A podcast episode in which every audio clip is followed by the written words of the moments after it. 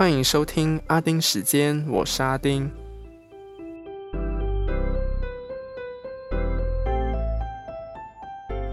最近天气真的很热，连坐着呢都会像运动的飙汗量，多到我的天呐！我宁愿下雨或者是阴天呢，都不要大太阳了，真的觉得自己会被热死。所以如果你也在炎热的地方呢？记得补充水分，不要让自己中暑或缺水。好啦，就进入今天的阿丁看天下。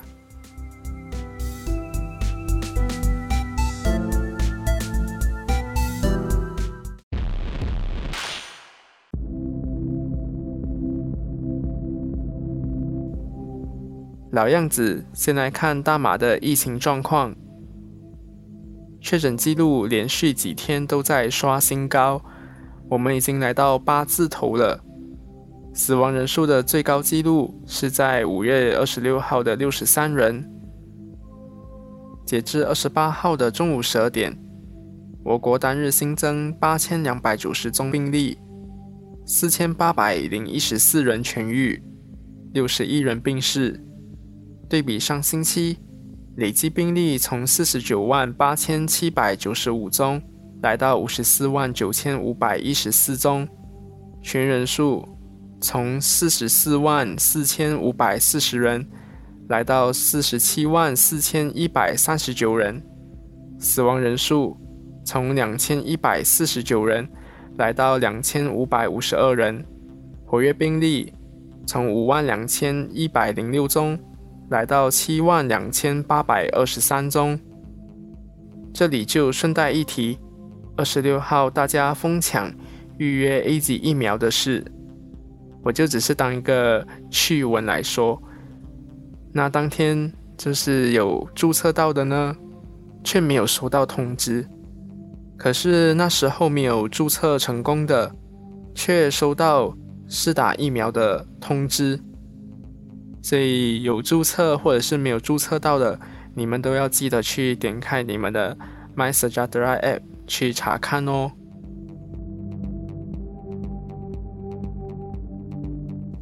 刚刚看到首相丹斯里穆迪亚辛在八点十七分发文告宣布，基于单日确诊人数破八千宗，活跃病例也突破七万宗，所以马来西亚。在六月一号到十四号进入全面封锁，也就是 total lockdown。除了关键领域和服务外，其他的经济活动都被暂停。名单要以国家安全理事会公布的为准。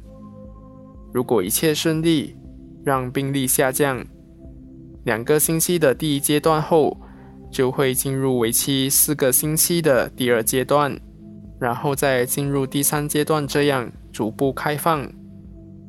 所以大家可以先去参考去年三月的 MCO 开放的领域有哪些，然后再看后面有没有公布名单。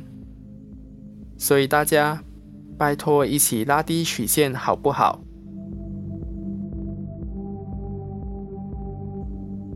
有注意到阿丁时间的脸书专业？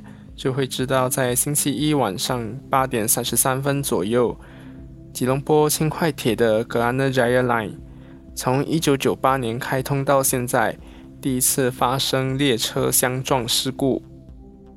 绝大部分的伤者都已经出院了。在吉隆坡中央医院加护病房的六人，一人已经转离 ICU，一人则转至私人医院的 ICU。其余四个人呢，还是在 ICU 治疗。当时候，交通部部长 Dato Sri 魏家祥到现场视察、慰问伤者等。可是，身为国家基建公司主席的 Dato Sri Tajudin Abdul Rahman 却没现身，反而在隔天的记者会才出现。之前确诊已经痊愈的他，在记者会上没戴口罩。只戴面罩而被批评，也让警方介入调查。另外，在说列车相撞时，用开玩笑的方式说只是两列列车在亲吻而已。而且问一名记者来自哪里，他回答中国后，他就说 “No wonder 啦”。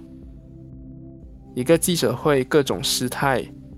身为国会议员的他，以前也发表过很多让人傻眼的言论，像是2016年就曾在国会里拿 Subud 国会议员 Teresa Go 的名字来开玩笑，说她是 the only woman with a cock in the Subud。语毕后露出笑容，引起当事人和一些国会议员的不满。国家基建公司隶属于财政部机构，所以各种失态言论和高傲态度，让超过十二万名的网民连署要他辞职。但现在不用等到他辞职，财长 Dato Sri Tengku Zafrul Abdul Aziz 在二十六号就发公函，正式终止他主席的职务，将他辞退。涉及事故的第二月台轨道，从达麦站到巴萨瑟尼站的部分都关闭。这些受影响的站变成是单一轨道运作而已，由巴士来代替受影响的路线。而在事故后的第四天，第二月台轨道恢复开放。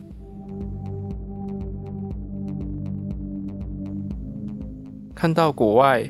国际大事肯定是国家去劫机这个新闻，也就是白俄罗斯疑似说谎，有炸弹威胁，派战机去拦截客机，并逮捕意见人士这条新闻。这起事件呢，是一名二十六岁批评白俄罗斯总统卢卡申科的记者普罗塔谢维奇，在一架 Ryanair 航空公司的飞机上。从希腊飞往立陶宛的途中，遭到白俄罗斯方面称飞机受到哈马斯的炸弹威胁，强迫飞机在进入立陶宛前，在白俄罗斯首都明斯克的机场降落，但最后只逮捕了这名记者和他的女朋友。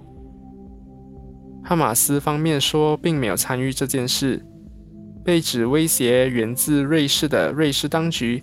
也说并没有这件事，所以欧美国家对白俄罗斯的解释并不买单，因此这个举动遭到欧盟各国谴责，并要求释放这两人。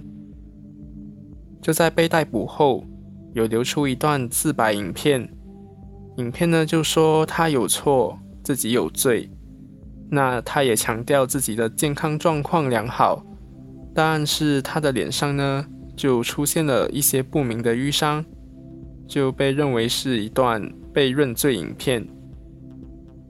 也因为这起事件，欧盟成员国决定，欧盟的各个航空公司不要让飞机进入或经过白俄罗斯的领空，对它实施空中封锁，并可能会有进一步的经济制裁。这里要说一下。卢卡申科已经当了将近二十七年的总统，因为实施铁腕政治，所以被认为是独裁者。瑞士安全研究中心的研究员佐格认为，最近的压制行为会让卢卡申科和欧美国家更难打交道。彭博社的分析也认为，欧美国家对白俄罗斯的压力和制裁。会让白俄罗斯的孤立被普丁所利用，进一步把卢卡申科推向俄罗斯。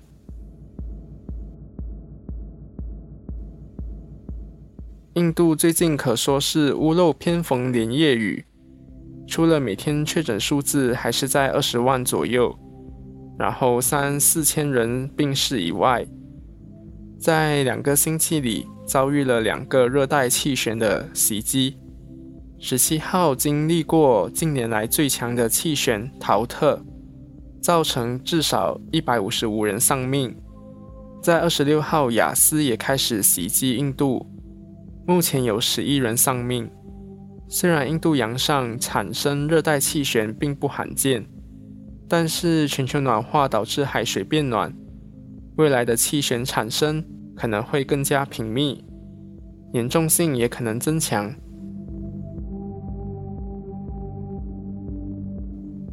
日本疫情也是很严峻，但东京奥运已经倒数不到六十天了，可是反对举办的声浪一直在增加，包括合作伙伴朝日新闻二十六号发表社论，要求取消奥运。可是国际奥委会的态度很强硬，甚至说即使日本在紧急状态下，奥运还是要举行。日本政府也同样力拼奥运要如期举办。东京都知事小池百合子也说，东京奥运很难再延期，因为再延期就会变成完全不同的奥运，选手的参赛意愿和体力也会改变。所以日本政府都是倾向举办一场安心又安全的奥运。总之，不管是奥委会还是政府。都是倾向要办的方向走，可是医疗系统仍然很紧绷。日本医生工会甚至说，不同地方的变种病毒株如果在东京聚集，产生新的变异毒株，并且被称为奥运毒株的话，将导致疫情恶化。以外，以后这场东京奥运就会在历史上留下污点。日本总共有十个都道府县，原本预定在三十一号结束的紧急事态宣言，但是因为疫情仍然严峻，将延长实施到六月二十号。日本在二十七号的七天平均确诊数为四千两百二十八宗。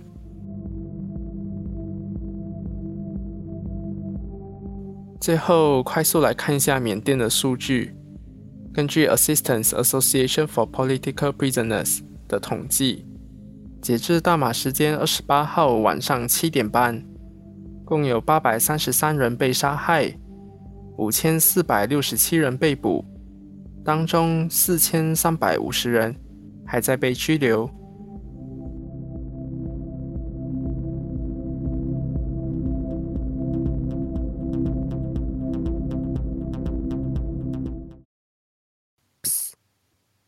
知道这段时间你是可以拿来打广告的吗？如果不知道的话，现在你已经知道了，就来 email 我吧。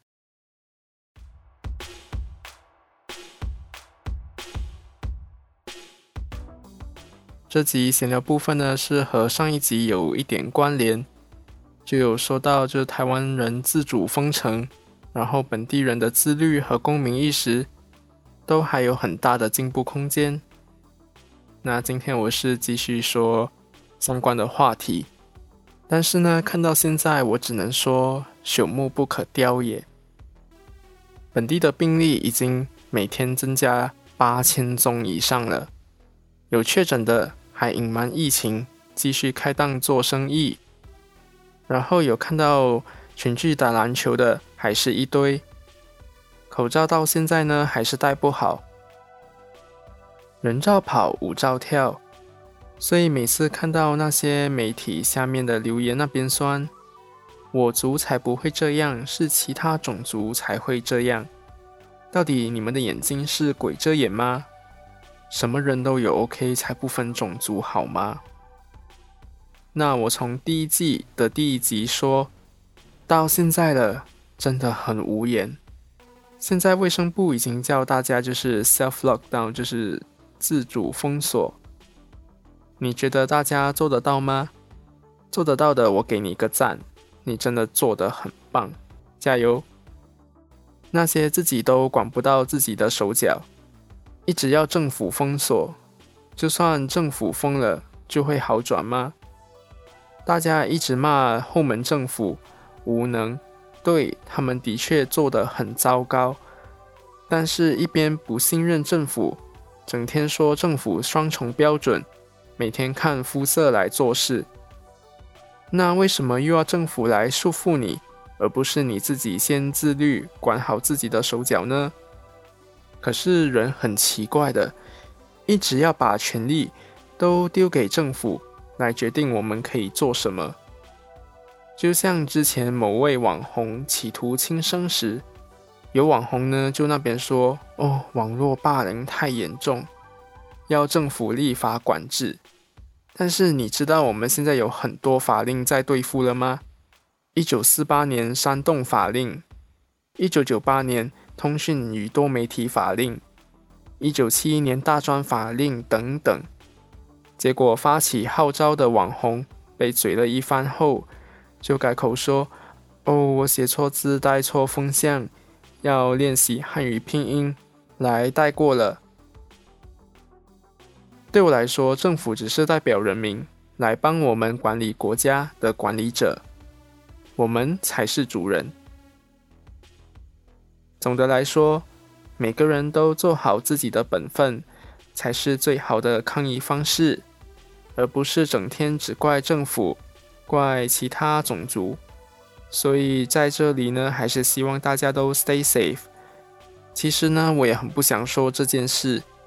但是看到病例一直上升，人一直骂别人的错，但自己就是在做让大家暴露在软疫风险下的事。所以今天过后呢，我也不会再说这件事了。听得懂的就自然听得懂，听不懂的就祝你早日被天泽。那我们下次见，拜。哈哈哈。